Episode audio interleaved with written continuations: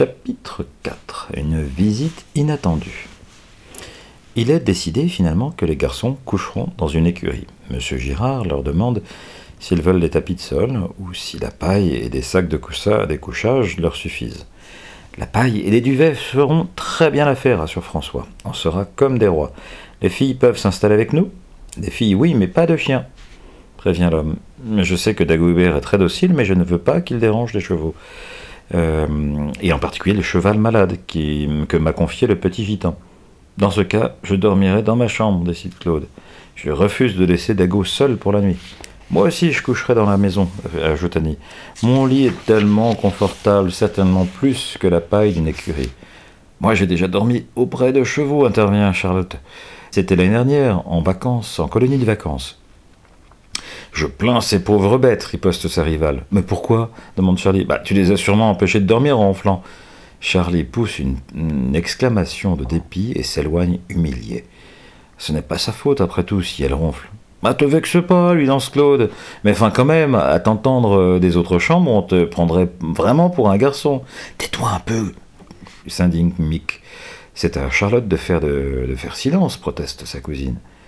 Que tu es borné, marmonne François.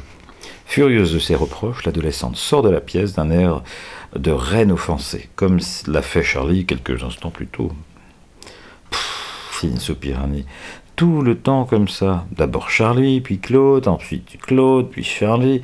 Elles se conduisent comme deux idiotes. La fillette va visiter la chambre improvisée de ses frères. On leur a assigné une petite écurie où ils seront seuls avec Pompon, qui, euh, la jambe bandée, sommeille sur sa litière. Annie le caresse, il n'est pas très beau, mais ses bons yeux le rendent sympathique. La paille ne manque pas. Les garçons pourront se confectionner des couchettes moelleuses. Vous passerez simplement la nuit ici, précise euh, leur petite sœur, et vous viendrez faire votre toilette à la maison. Comme ce foin sent bon. Oh, j'espère que Pompon restera tranquille et ne vous réveillera pas. Mais pas de danger, assure François. Après une journée au grand air, on dormira comme des loirs. Je me plais beaucoup ici, monsieur et madame Gérard sont si gentils. Claude passe la tête à la porte et aussitôt Dagobert se faufile à l'intérieur de l'écurie.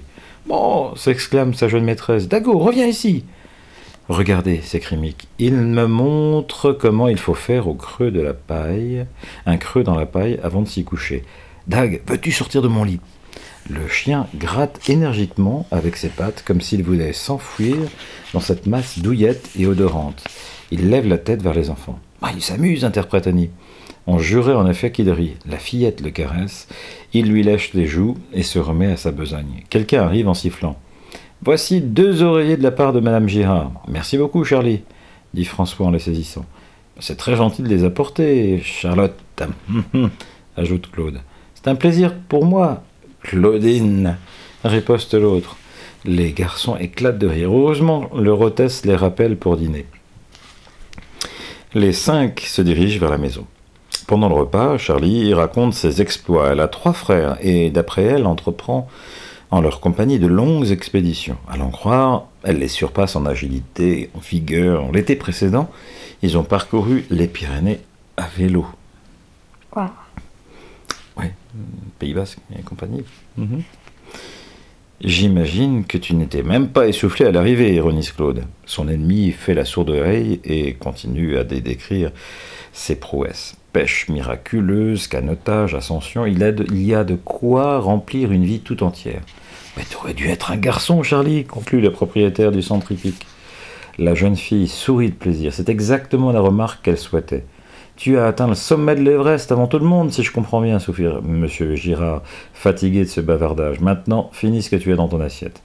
Claude éclate de rire, elle ne trouve pas la plaisanterie très drôle, mais elle ne peut prendre une occasion de se moquer de sa rivale. Penaude, cette dernière engloutit sa viande et ses légumes en un temps record. Elle n'aime rien tant que de se vanter d'actions extraordinaires.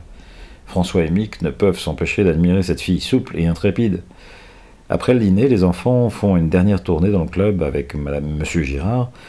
Charlie se tient loin de Claude, dont elle craint les réflexions acerbes, tout en feignant de les mépriser. L'heure de se coucher vient enfin. Claude et euh, François et Mick, en pyjama et bâillant à se décrocher la mâchoire, se rendent dans leur écurie. Vous avez vos lampes de poche? demande leur cousine qui les a escortés avec Annie. Dormez bien. J'espère que cette idiote de Charlotte ne se lèvera pas, ne se lèvera pas à l'aube demain matin et ne viendra pas vous déranger. Cette nuit, en tout cas, rien ne pourra me réveiller, déclare l'aîné des cinq, qui s'allonge sur la paille et ramène une couverture sur lui. Oh, quel lit, je n'en ai jamais eu de pareil. Ni de meilleur. Les filles rient bon, euh, de son air béat. Bonsoir les frangins, lance Annie. Suivie de Claude, elle se dirige vers la maison. Bientôt, toutes les lumières s'éteignent. Dans sa petite chambre, Charlie ronfle comme d'habitude. Les deux cousines l'entendent de loin. Ah, cette Charlotte grogne Claude, quel vacarme elle fait. Je ne veux vraiment pas qu'elle vienne avec nous demain. Qu'est-ce que tu dis? Murmure Annie, dont les yeux se ferment déjà. Dago euh, a pris sa place habituelle sur les pieds de Claude. Après une longue journée passée à poursuivre les lapins, il a besoin de repos. Mais dans ses rêves, il continue à chasser et attrape des dizaines de lapros. Bien au chaud, dans leur tas de paille, les garçons dorment paisiblement sans entendre le petit cheval qui s'agite auprès d'eux.